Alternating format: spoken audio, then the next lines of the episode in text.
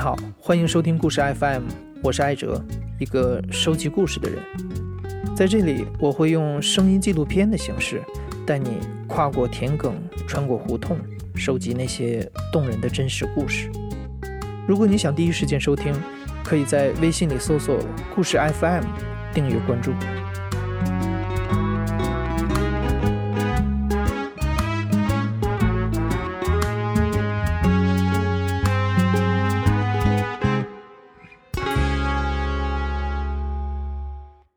上小学之前，我是和奶奶一起过的。奶奶对我来说，可能是我最亲的亲人。尤其在少年时代的时候，有很多事情我是不愿意和父母讲的，但我愿意跟奶奶讲。奶奶去世之后，我会时不时的闭上眼睛，回忆一下她的脸。这是一张我永远也不会忘记的脸。我的名字叫杜鹏鹏，我今年三十一了。我奶奶是一个怎么说呢？个头不高。呃，一米六一二的样子。我我我觉得他的脸是一个国字脸，腮帮挺饱满的，颧骨也挺饱满的，眼睛炯炯有神的。对他的骨骼，我靠，你看他的手，你发现他手的骨架特别大。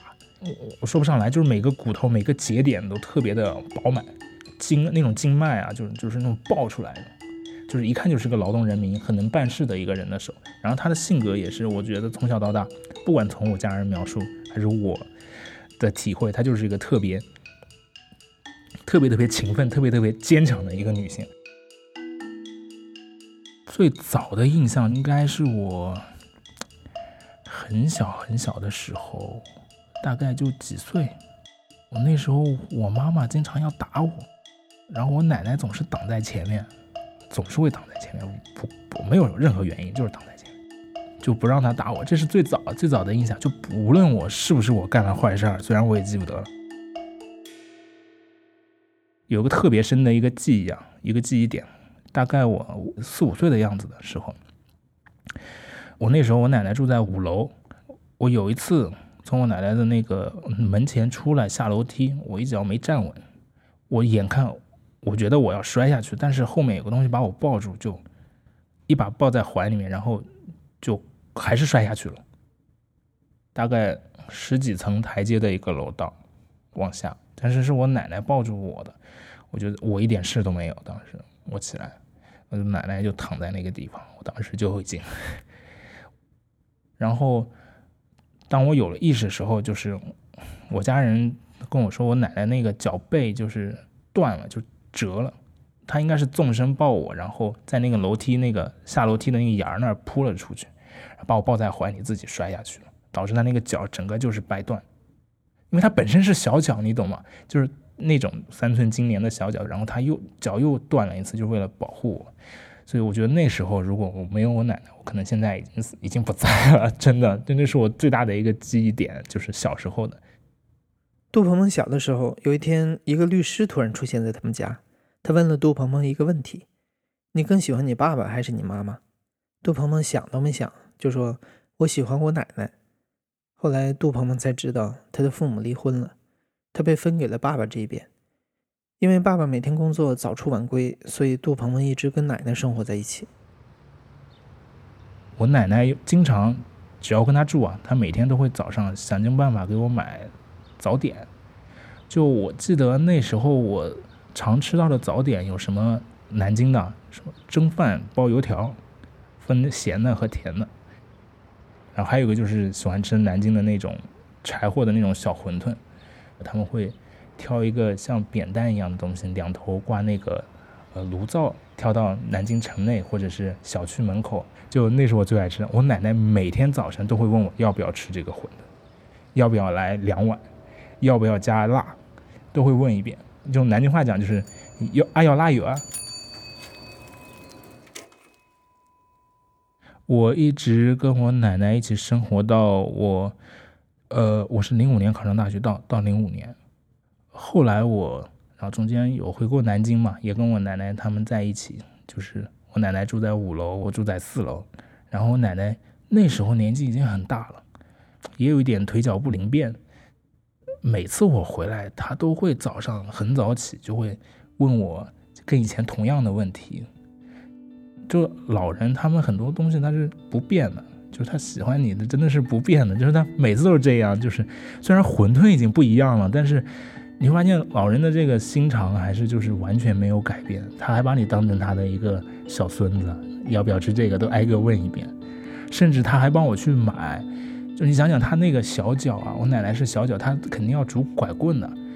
奶奶都会拿一个那种特别大的那个搪瓷的那个茶缸，她说你要不要吃馄饨，我就帮你去买。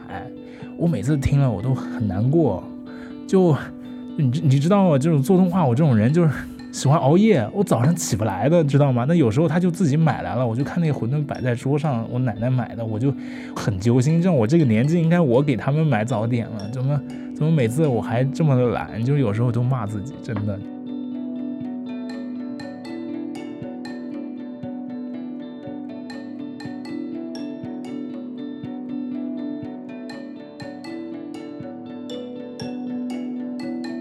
我去美国的时候是一二年的秋季，然后上的学校是 Pratt，国内翻叫普瑞特艺术学院。就当你要走的那一天，就是我父亲要送我去机场啊什么的。他们，我奶奶也不识字，也不常出远门。我奶奶和爷爷就站在家的门口，就一直看着我嘛，一直看着我，就是。就是你回头看，你甚至我都不敢回头看。就我有一次回头看，就发现他们眉头就紧锁的，就是其实是很难过的，其实是很不舍得的。就每次那一幕都很都很揪心。就甚至我出国了，然后我爸爸就会经常就是拿起电话，就是我跟他打电话的时候，他的我问的最多就是我奶奶怎么样。我然后只要我听到我奶奶都很好，然后奶奶旁边也有声音讲话。我就觉得就很很安心。虽然你感觉其实已经没什么东西好聊的了，因为你的东西他帮不了你。我们能聊的就是奶奶，你要保重身体啊，你千万不能跌倒啊，你要多穿点衣服啊，或者说呃该吃好的要吃好。就除了这些以后，下面就是尬聊，就是。你虽然知道没东西聊了，但是你就不想挂电话，就是你你觉得只要听到声音可能就舒服，就这就这种感觉。随着奶奶的年纪越来越大，她的身体也越来越不如从前了。杜鹏鹏一直想为奶奶做点什么。在美国期间，杜鹏鹏就以奶奶为原型制作了一个动画短片，名字叫《折枝》。二零一七年，这部片子获得了华时代全球短片节。新媒体实验动画单元的提名。十二月份回国参加闭幕式的时候，杜鹏鹏借这个机会回了趟南京，去看望奶奶。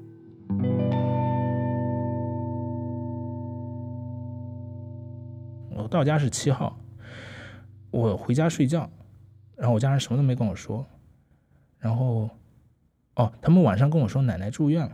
我当时想，上次还好，我这次住院了。但是我晚上回去特别晚，然后也受到了一些打击。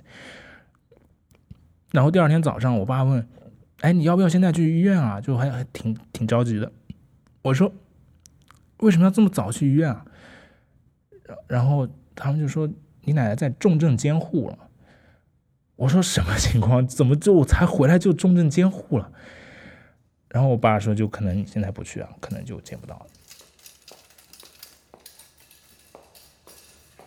然后我就崩溃啊！就我。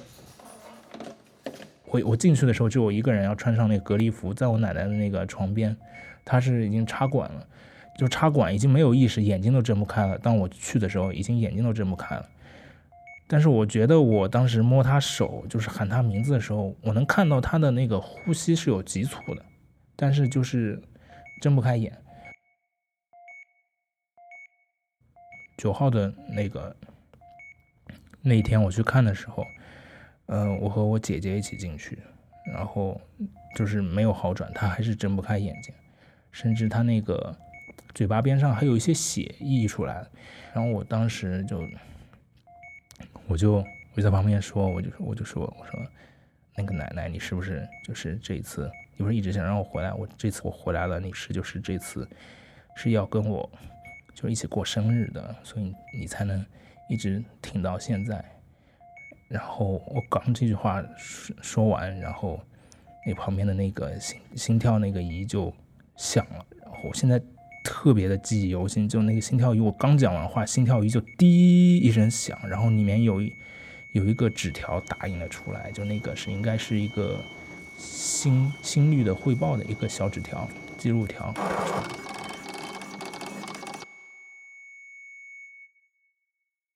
哎，我当时就受不了了，我因为那天就是我生日，十二月九号，我奶奶就是那天走的。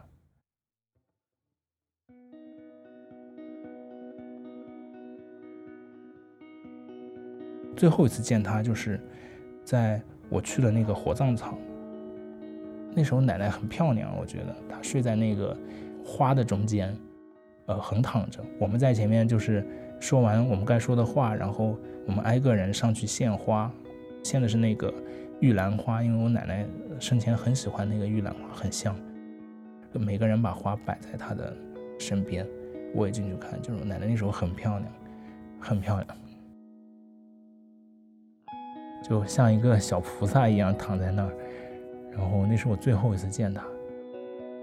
这边完了，他就拿去就就是火化了，火化以后就是。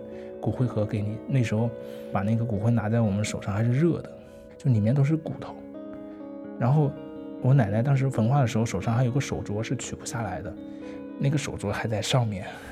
就你知道吗？那这这个是我从来没有体会过的东西，就是我那时候就是感觉，我不知道用什么词来形容。有我就有时候会反思，这些就为什么呢？就。你出去一次回来一次，啊，你没有带来些什么，反而你看到的都是老人的或者家庭的一步一步的衰老，甚至你这次回来，老人都去了，嗯，我为他做了什么呢？你我我继续这样在国外这样上班赚了一些钱，我并没有给我奶奶带来任何的福，可能她精神上可能是觉得我。我为我孙子出去学习而感到骄傲，但是从本质上、客观上，我并没有给他带来任何的福报。然后在最后下我奶奶的骨灰到那个墓地的时候，我就把我身上的美金掏出全烧了。我当时还有一些美金在我钱包里面，我就把二十的一好多二十的就放在他那个火里面，和黄纸一起烧了。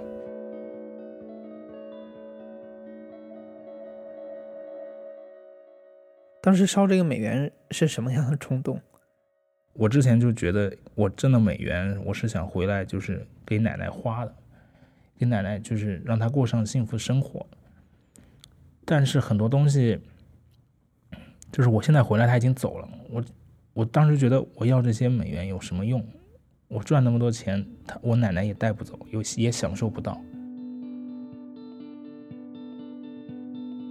在奶奶的葬礼上，杜鹏鹏发现一些自己很久都没有见到的家人都到场了。他说：“感觉奶奶虽然走了，但他在为这个家做最后一件事儿，就是把大家都聚集在一块儿，让他们知道这个家还是完整的。”你现在正在收听的是亲历者自述的声音节目《故事 FM》，我是主播艾哲。本期节目由我制作，声音设计彭涵。我预告一个事儿啊，故事 FM 要举办第一次线下活动了，就在下周六的晚上，在北京。线下活动是我一直想做的一个事儿，而且我想到时候借这个机会说说我自己的故事。之前总有朋友留言说想听听我的事儿，但平时都是我采访别人，我实在做不到自己采访自己，感觉太假了。所以通过这种线下聚会聊天的方式，我觉得还挺合适的。这次活动就是一个非常轻松的聚会，大家坐在一块儿喝喝东西、聊聊天儿。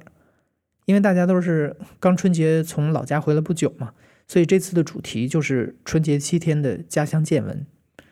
但有一个问题，就是这次聚会的场地非常小，所以只能容纳下十五个人。如果你想参加这次活动啊，需要先到本期故事的微信公众号文章下面点一下阅读原文，报个名，告诉我们你到时候想讲一个什么故事。期待和你相聚，咱们到时候见。